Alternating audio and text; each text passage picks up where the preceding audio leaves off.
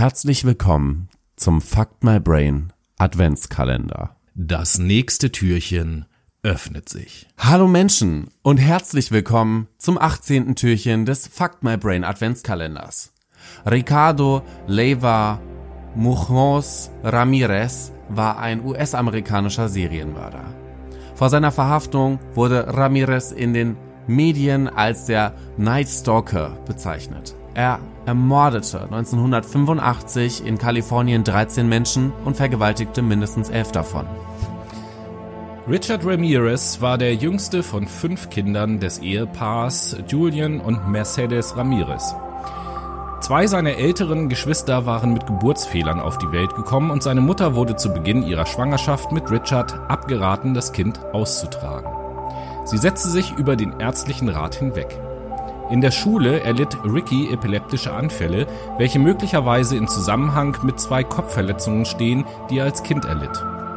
Als Ramirez neun Jahre alt war, wurde einer seiner Brüder und vermutlich auch er von einem Sonderschullehrer sexuell missbraucht.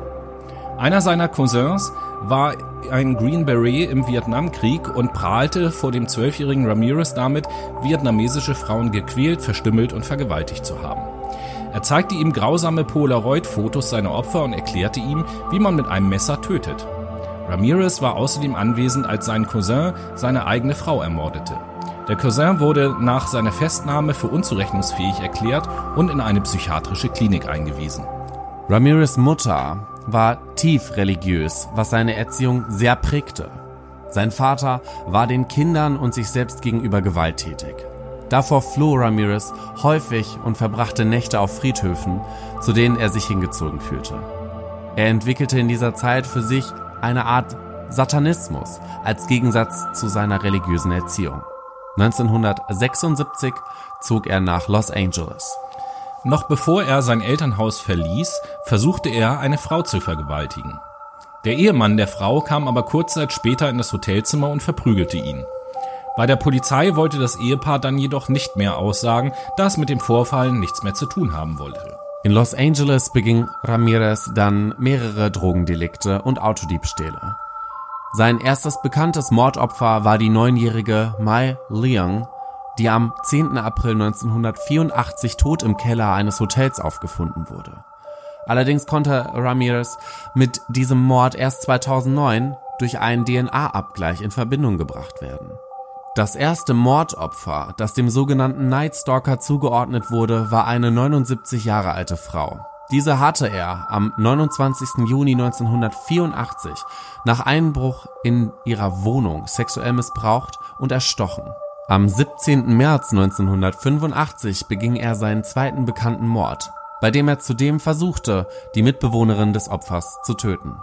Sie konnte allerdings entkommen und der Polizei eine Beschreibung des Täters liefern. Später am selben Tag zerrte er eine 30 Jahre alte Frau aus ihrem Auto und erschoss sie. Durch diese beiden am selben Tag verübten Taten wurde die Medien auf die Fälle aufmerksam und in der Bevölkerung breitete sich Panik aus. Die Medien nannten den Angreifer, der als jemand mit langen Locken, wulstigen Augen und sehr schlechten Zähnen beschrieben wurde, The Walk-in Killer, Come-in Killer und The Valley Intruder. Drei Tage später entführte Ramirez ein Mädchen aus Eagle Rock und missbrauchte es. Am 27. März 1985 tötete er in Wittiter den 64-jährigen Vincent Cesara und dessen 44-jährige Ehefrau Maxine, der Ramirez die Augen herausschnitt. Laut Obduktion der in der Wohnung gefundenen Leiche wurde ihr diese Verletzung nach dem Tod zugefügt. Die Augäpfel konnten nie gefunden werden. Von da an begann eine countyübergreifende Polizeiermittlung, die allerdings den gesamten April hindurch ergebnislos blieb, zumal Ramirez in dieser Zeit keine weiteren Verbrechen beging. Dann drang Ramirez in die Wohnung eines 65-jährigen Mannes und dessen Frau in Monterey Park ein und schoss dem Mann in den Kopf. Während Ramirez im Begriff war, die Frau zu töten, konnte der sterbende Ehemann den Täter durch das Wählen der Notrufnummer in die Flucht schlagen. Als die Polizei eintraf, war der Mann bereits tot. Etwas mehr als eine Woche später verletzte Ramirez zwei über 80-jährige Frauen in ihrer Wohnung so schwer, dass eine von ihnen später an ihren Verletzungen erlag. Bevor er die Wohnung verließ, malte er mit einem Lippenstift umgedrehte Pentagramme an die Wände. Im Juni und Juli wurden drei weitere Frauen in ihren Wohnungen ermordet. Eine von ihnen wurde erschlagen, den anderen beiden wurde die Kehle durchgeschnitten. Am 20. Juli 1985 tötete er in Sun Valley einen 32 Jahre alten Mann, schlug und vergewaltigte die Frau des Opfers und missbrauchte den achtjährigen Sohn des Paares in Gegenwart der Mutter. Noch am selben Tag erschoss Ramirez ein älteres Ehepaar in Glendale, Kalifornien. Etwa zwei Wochen später schoss er in Northridge auf ein Paar in dessen Wohnung und verletzte beide schwer. Ihre Beschreibung des Täters passte auf die des Walk-in-Killers. Danach verließ Ramirez die Gegend um Los Angeles und erschoss am 17. August 1985 einen 66-jährigen Mann in San Francisco. Er schoss auch auf die Ehefrau des Opfers. Diese überlebte und konnte später der Polizei gegenüber den Angreifer als den Walk-in-Killer identifizieren. Nachdem der Name The Walk-in-Killer nicht mehr dem Modus operandi des Angreifenden entsprach, benannten die Medien ihn in Night Stalker um. Der große Durchbruch im Night Stalker-Fall gelang der Polizei, nachdem Ramirez am 24. August 1985 einem 29 Jahre alten Mann in den Kopf geschossen und dessen Verlobte vergewaltigt hatte. Der Mann überlebte schwer verletzt und seine Verlobte konnte eine Beschreibung des Täters abgeben. Ein Jugendlicher, der ein paar Blocks entfernt wohnte, bemerkte etwa eine Stunde vorher einen Mann auf seinem Grundstück, der anscheinend nach einer Möglichkeit suchte, in das Haus der Familie einzubrechen. Der Einbrecher bemerkte den Jungen und floh. Der Jugendliche sah den Wagen, in dem der Mann davonfuhr und konnte sich einen Teil des Kennzeichens notieren. Das Auto war gestohlen worden und wurde am 28. August 1985 aufgefunden. Die Polizei stellte darin einen Fingerabdruck am Rückspiegel sicher.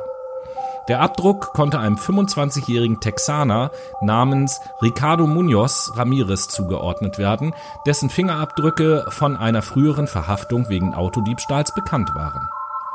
Zwei Tage später wurde sein Polizeifoto im landesweiten Fernsehen ausgestrahlt und erschien auf den Titelseiten jeder großen Tageszeitung in Kalifornien. Am nächsten Tag wurde Ramirez wiedererkannt und von einer Gruppe aus einem Latino-Viertel in Los Angeles zusammengeschlagen, als er versuchte, ein Auto zu stehlen. Die Polizei musste den Mob auflösen, um zu verhindern, dass Ramirez gelyncht wurde. Am 22. Juli 1988 begann die Auswahl der Jury und am 20. Dezember 1989 wurde Ramirez des 13-fachen Mordes, des fünffachen versuchten Mordes, der elffachen Vergewaltigung und des 14-fachen Einbruchs für schuldig befunden. Am 7. November 1989 wurde er 19-fach zum Tode in der Gaskammer verurteilt. Das Strafverfahren war eines der kompliziertesten und längsten in der amerikanischen Justizgeschichte. Fast 1600 angehende Jurymitglieder wurden angehört und 165 Zeugen befragt. Einige Zeugen hatten aufgrund der seit den Taten verstrichenen Zeit Gedächtnislücken. Andere konnten Ramirez sehr sicher identifizieren. Am 3. August 1988 berichtete die Los Angeles Times, dass einige Gefängniswärter mitbekommen haben wollten, dass Ramirez plane, eine Waffe in den Gerichtssaal zu schmuggeln, um den Staatsanwalt zu erschießen. Daraufhin wurden Metalldetektoren vor dem Gerichtssaal aufgestellt und jeder Besucher intensiv durchsucht. Am 14. August wurde das Verfahren unterbrochen, nachdem das Jurymitglied Phyllis Singletary nicht im Gerichtssaal erschienen war. Sie wurde später tot in ihrem Apartment aufgefunden. Die anderen Jurymitglieder waren schockiert und befürchteten, dass Ramirez diese Tat aus seiner Zelle heraus angewiesen habe und so auch andere Mitglieder der Jury erreichen könnte.